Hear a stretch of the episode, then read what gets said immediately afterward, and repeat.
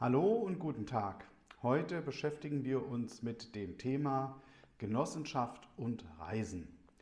Das ist ähm, ein wunderschönes Thema, weil es da ganz lustige Geschichten zugibt. Es gibt tatsächlich Gründer in Deutschland, die sagen, wenn ich in meinen Zweck reinschreibe, dass die sozialen und kulturellen Belange meiner Mitglieder gefördert werden kann, kann ich sogenannte Mitgliederreisen machen. Diese Mitgliederreisen da gibt es dann eine Erklärung zu, wie die funktionieren. Die dienen nämlich dem kulturellen Austausch von Völkern. Das heißt, wenn ich also auf eine Kreuzfahrt gehe oder nach Spanien in Club Robinson, weiß gar nicht, ob es in Spanien einen gibt, ähm, also so Pauschalreisen mache oder so, dann dient es dem Austausch äh, des, äh, der Mitglieder und ähm, den anderen Völkern, die dort leben. Ja, ähm, hat halt eigentlich nichts mit dem Fördergeschäftsbetrieb zu tun. Das ist nämlich das äh, große Thema. Wir dürfen Reisen nur im Rahmen eines Fördergeschäftsbetriebs machen. Jetzt kommen die vielen und sagen, ja, was meint ihr dann jetzt schon wieder mit Fördergeschäftsbetrieb? Naja, der Fördergeschäftsbetrieb ist das, was ich früher mal als Mitgliedergeschäft bezeichnet habe. Ich habe mich aber entschlossen, das jetzt Fördergeschäftsbetrieb zu nennen, aus einem ganz einfachen Grund, weil überall im Gesetz und in den Kommentaren Fördergeschäftsbetrieb steht. dann kann man das besser nachvollziehen. Der Fördergeschäftsbetrieb ist im Prinzip das, was die Genossenschaft tut. Was tut sie? Im Zweck steht, sie soll Ertrag und Wirtschaft fördern und warum? Also zum Beispiel für den gemeinschaftlichen Wareneinkauf, gemeinschaftlichen Einkauf von Immobilien und dergleichen.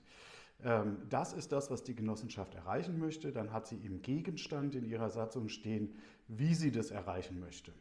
Und wenn ich nun Reisen in diesem Kontext mache, also da steht zum Beispiel drin, ich möchte Ferienimmobilienkonzepte errichten oder prüfen, ob die überhaupt umsetzbar sind, ja, dann ist das wieder eine tatsächliche Reise im Fördergeschäftsbetrieb, also eigentlich eine Geschäftsreise. Bei einer GmbH würde man sagen, es ist eine Geschäftsreise. Diese Reisen im Fördergeschäftsbetrieb bedeuten, ähm, dass ich äh, das ganz normal als Geschäftsreise deklariere und sage, also ich fahre dahin ähm, aus diesem und jenem Grund, um der Genossenschaft diese und jene Informationen einzuholen, vor Ort Leute zu treffen oder sonst etwas. Das sollte protokolliert werden, da muss man jetzt nicht ähm, einen Roman schreiben, aber schon erklären, was man getan hat. Ich besorge mir dann auch immer ganz viele Unterlagen, die heftig schön dazu, da ist es so ein kleiner Ordner und dann ist das sehr gut dokumentiert. Zudem bezahle ich immer 15% Eigenanteil bei solchen Reisen, weil ich ja auch ein Stück weit private Zeit dort verbringe. Wenn man das dann mit einem ordentlichen Beschluss macht und ähm, eine ordentliche Erklärung hat und alles zusammenpasst, dann ist das eine Reise im Rahmen des Fördergeschäftsbetriebes, der aber überhaupt nichts mit irgendwelchen kulturellen Austausch äh, zwischen Völkern zu tun hat. Denn das ist eine Privatreise und Privatreisen kann man in einer Genossenschaft nicht einfach bezahlen. Zudem dieses einfache, wir bezahlen einfach alles, ist ja auch oft eine Schenkung. Das sollte man vielleicht auch nicht vergessen.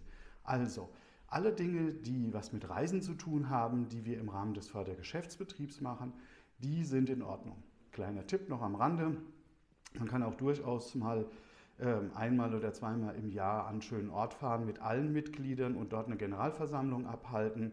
Ähm, aber die Generalversammlung selber reicht nicht als Grund für die äh, Reisekosten äh, zu zahlen und die Unterkunft, sondern das sollten dann schon Beratungen zum Thema Genossenschaft sein. Also wir beraten darüber, ähm, äh, wie das nächste halbe Jahr aussehen soll oder wie das alles funktionieren kann. Das ist so die zweite Art von Fördergeschäftsbetriebsreise.